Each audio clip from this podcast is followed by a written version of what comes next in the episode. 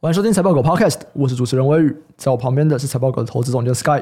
Hello，大家好。那我刚下飞机啊，我们现在是礼拜四录音嘛，礼拜四的下午，然后在上礼拜四端午连假，我就直接去日本，在那边待了八天。这八天我完全没有关注任何的经济或者是投资或者市场相关的东西，所以今天我就来好好的 update 一下。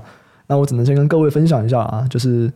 日本的这个印度咖喱烤饼非常好吃，它有包起司诶，诶，为什么台湾我没有吃过？就是包起司的印度咖喱烤饼，所有的印度咖喱烤饼都应该要包起司，这是我在日本吃到最好吃的东西。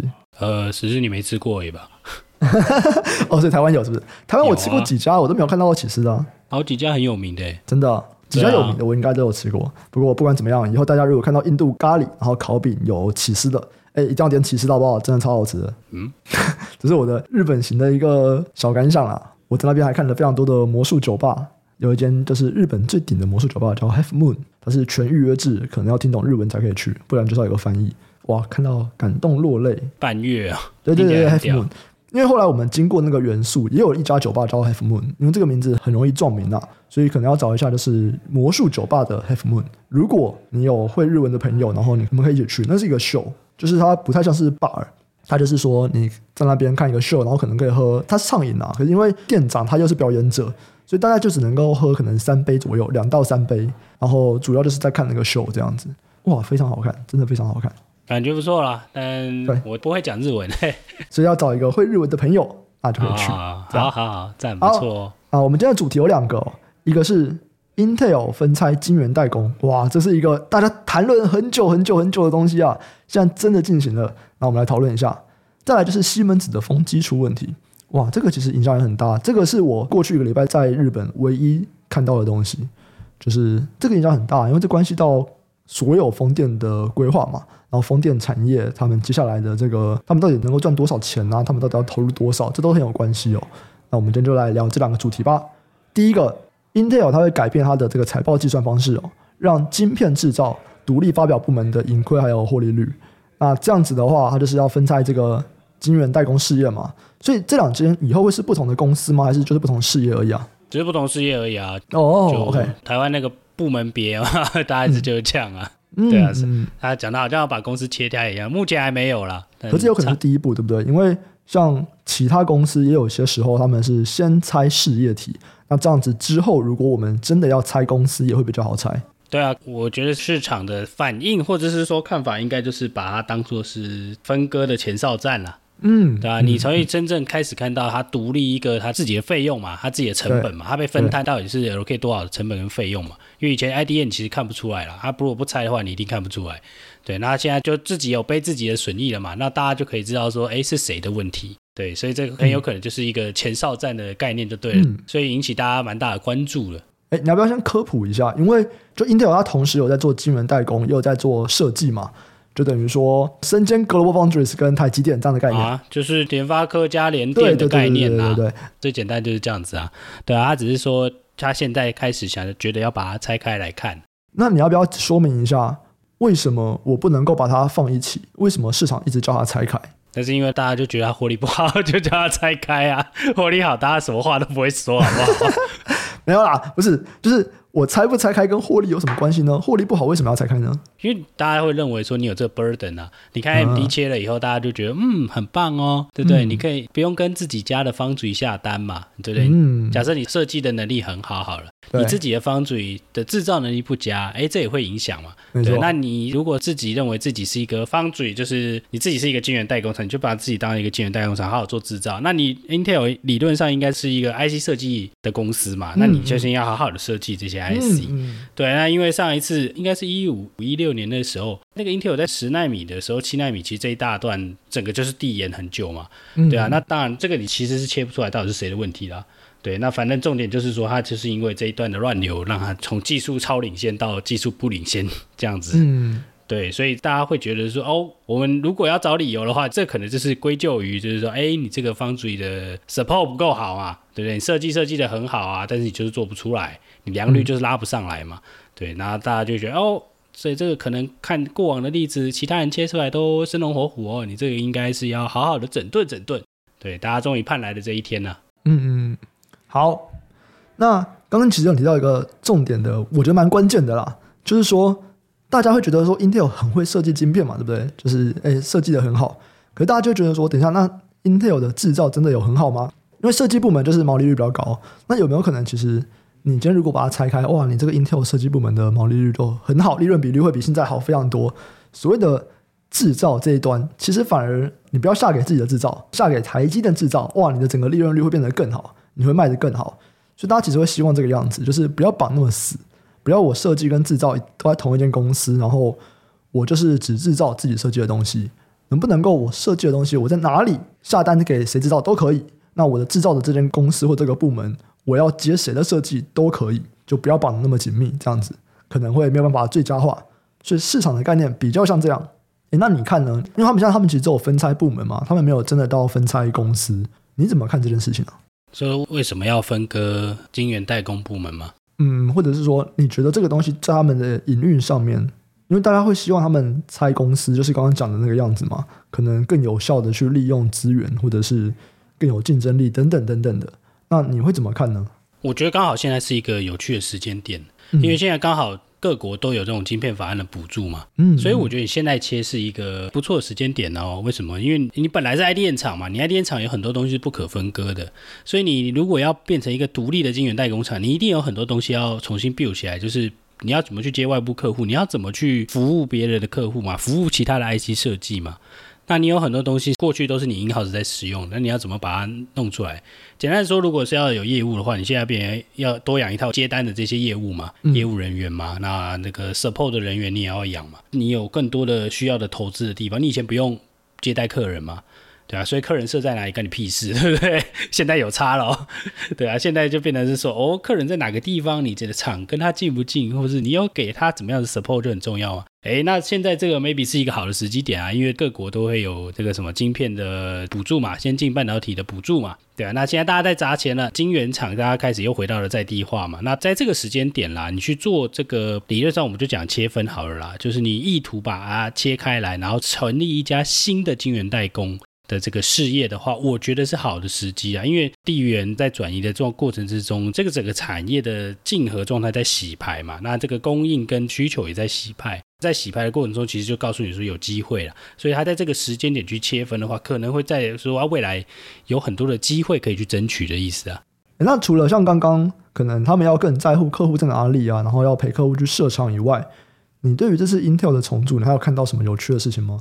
就 recap 一下嘛，就是他去年其实做了很多事情，二二、嗯、年做了很多事嘛。嗯、对，他二二年其实买了那个高塔晶圆代工啊，叫 Tower 嘛，嗯，那个是一个独立的晶圆代工厂。那他就是一次买到很多这个成熟制程的这些 specialty 制程，因为过往 Intel 应该是做先进的，对吗？因为我们先假设 CPU 是先进的啊，对，CPU 比较少用落后制程，所以它比较多东西在先进制程，所以他跑去买那个高塔半导体。那买了高塔半导体以后，其实就是拥有了可以对外接单的这些人嘛，对不对？因为高塔半导体其实就是独立的晶圆代工厂。那它就像台积电一样嘛，嗯、那它其实是要建立的，就是说是一些 IP 啊，说是 EDA tool 啊，甚至一些这个 third party 的 design service 啊的这些东西嘛。嗯、对，那他也在他的欧洲投资计划里面有提到，就是说他自己的 Intel 的 Foundry in-house 的 design service，他也是在计划里面有宣布了，就是哎，看起来就是会设在法国。然后他会在好几个国家里面投资新的这些 foundry 啊，然后一些分工的部门吧。对，那所以他其实做了很多事情去达到这件事，就是说 Intel Foundry Service 这家晶圆代工厂，如果要往外接单，其实要做很多事情，不是说啊我直接切开来就可以去做了。那大家看起来，他的确是有在做这件事情。他不仅是把这个东西切开来，然后也告诉你说，哦，你如果要来用我们的技术，我已经成立了一个部门可以服务你。来用我们的技术，对，那你要用我们的技术的时候，你需要什么样的 tool？需要什么样的工具？哎，我也买了一些，我也做了一些团队或者部门来服务你做这件事情。嗯，对，所以这样整体看起来是哦，它切开来的机会是很大的啦。它现在看起来只是在表上切而已嘛，对不对？就是不是实际真正的切开来，但它其实已经把看起来你要成为一家独立的晶圆代工厂的要素都已经做了。对，只是说还没有正式的切开而已，所以我觉得长远来看是有可能会切开，的确是这样，没有错。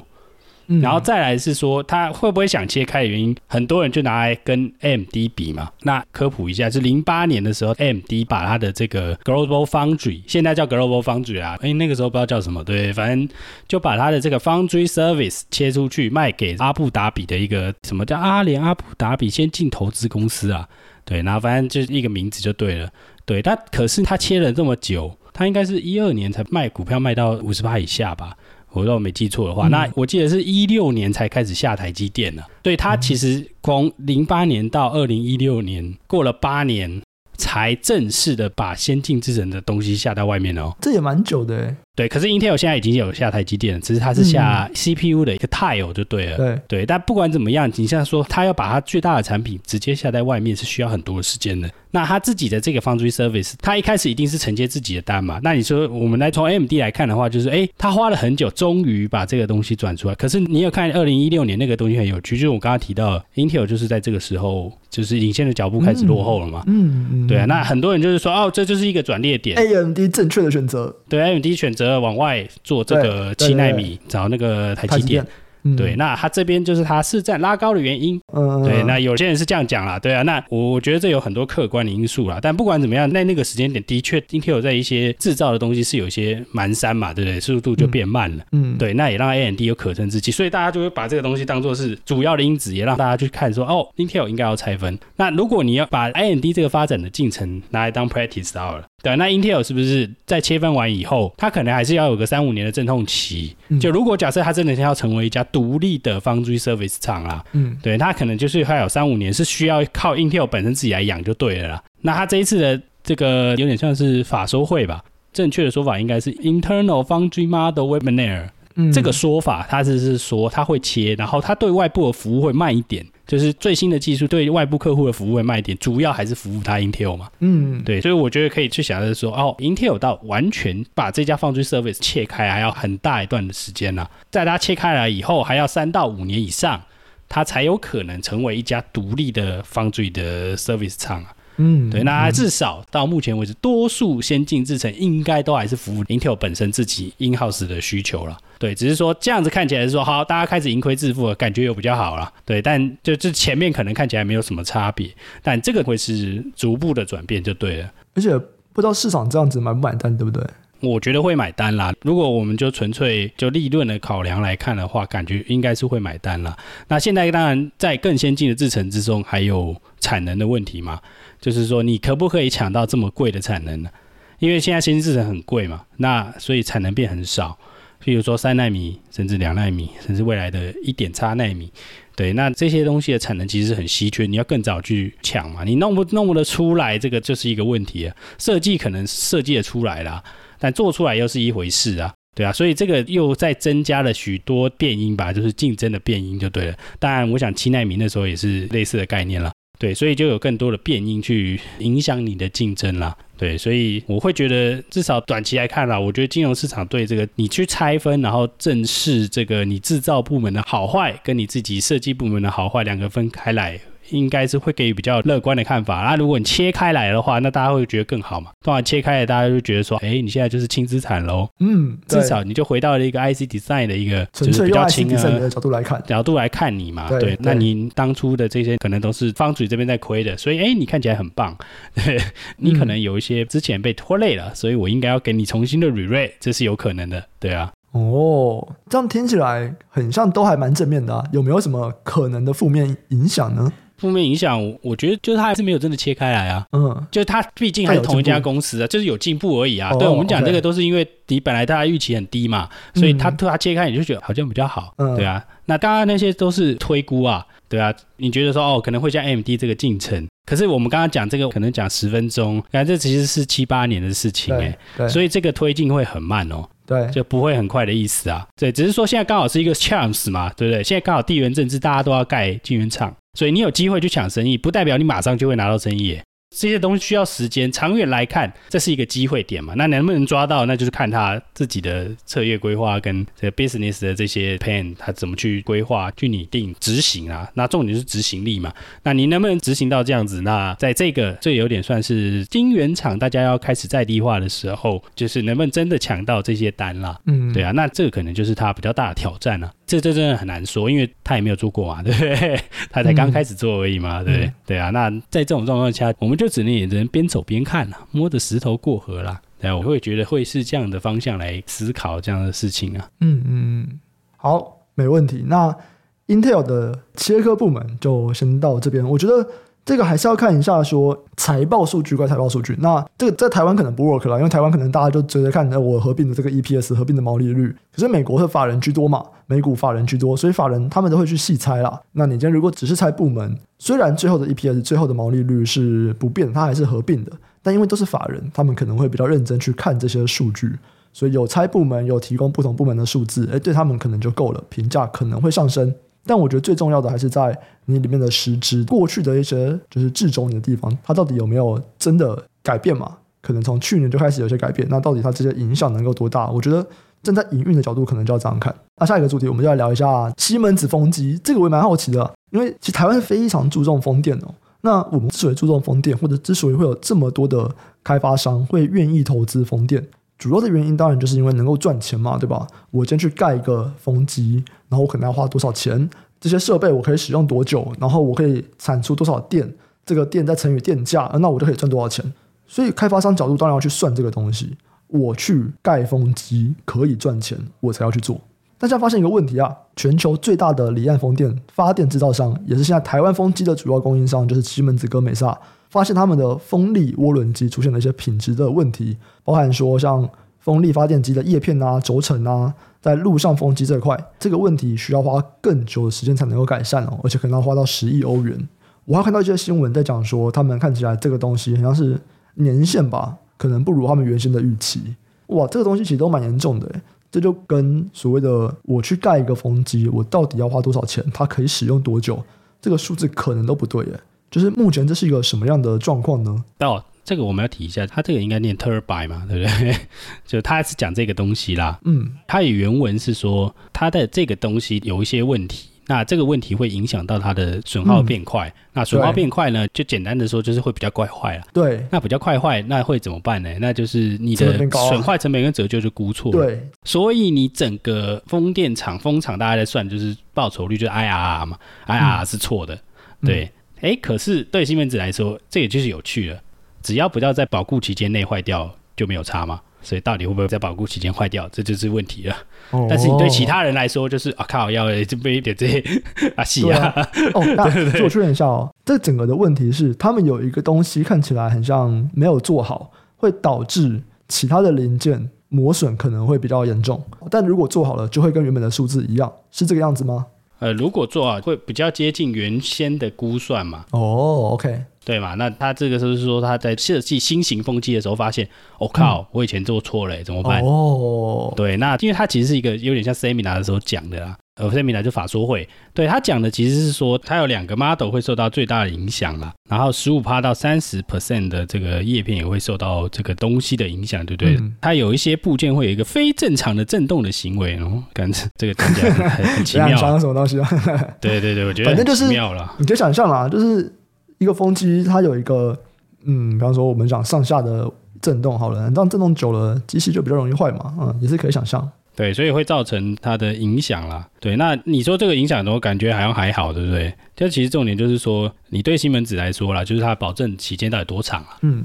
对啊，它几天之后没坏就没差。对 对，我说对，真的吗？对啊，对啊。这对于那个想要去盖风电的人来说，也会是一个隐忧吧？就是哇，现在的风电其实比较贵哦，会比原先预期的贵哦。风机其实蛮贵的，或者是就算有保固好了，那我要换也很麻烦。我在换的时候，我也没有办法赚到钱。哎，会不会有这样的一些疑虑或者是担忧啊？我觉得要看大家怎么看这件事情啊，因为它原文是讲说，它这 in particular in onshore，嗯嗯，就是它其实是讲 particular in 嘛，对不对？嗯嗯，就是特别是在 onshore，但我们现在风机都是 offshore 的，嗯嗯，对对，但我看很多人解读就是说，觉得是陆上风机出问题啊。嗯嗯嗯。但实际上，它这个原文其实是指说，特别是陆上风机出很多问题，不代表离岸风机没有出问题。哎，就是如果是你要解读这句话的话了。嗯嗯嗯。对啊，所以我会觉得是说，哦，这个信任大幅下降了。那你如果是用西门子跟美大风机，你可能是要去仔细的看一下了。对，我觉得是这样子。嗯、对啊，那当然他没有讲的很详细。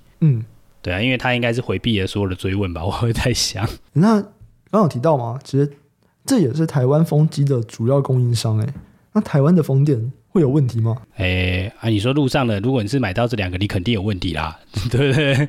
但如果是离岸呢？对对，因为台湾离岸也干蛮多的啊。对，这个就是有趣了。大家现在就在讲说，哦，你这个离岸的是用通常是用直驱的，好，这个没有差，应该还好吧？对，可是如果你就是从这个字面上的意思来思考的话，看起来是有差的。对啊，所以你应该是要去检视一下、哦、啊。可是你装上去就装上去了，你觉得可以拆下来吗？对啊，你知道就是 那个叶片，啊、你说哦，我这个叶片有十趴或或三十趴的损坏几率，不是啊？我这个叶片有损坏几率，叶片很难换呢。那要怎么换？那 一个好几层楼的，它不是叶片啊，它是那个中间那个涡轮的这个东西。他说那个东西有问题，所以可能叶片会比较容易坏啊。就反而讲的比较简单，就是它整个东西容易坏啊。对对对对，对啊。那我觉得这是最简单的，就是因为其实你也不知道坏哪个地方啦。对啊，嗯，对，那反正他是这样提的啦。那我会觉得是说，这个比较大影响是什么？你知道，其实是银行啦，银行跟最终持有的那个人。哦，对，我们看到台湾风电很多意思就是说，大家做完以后就卖出去嘛，我标到以后就卖掉了。嗯嗯嗯，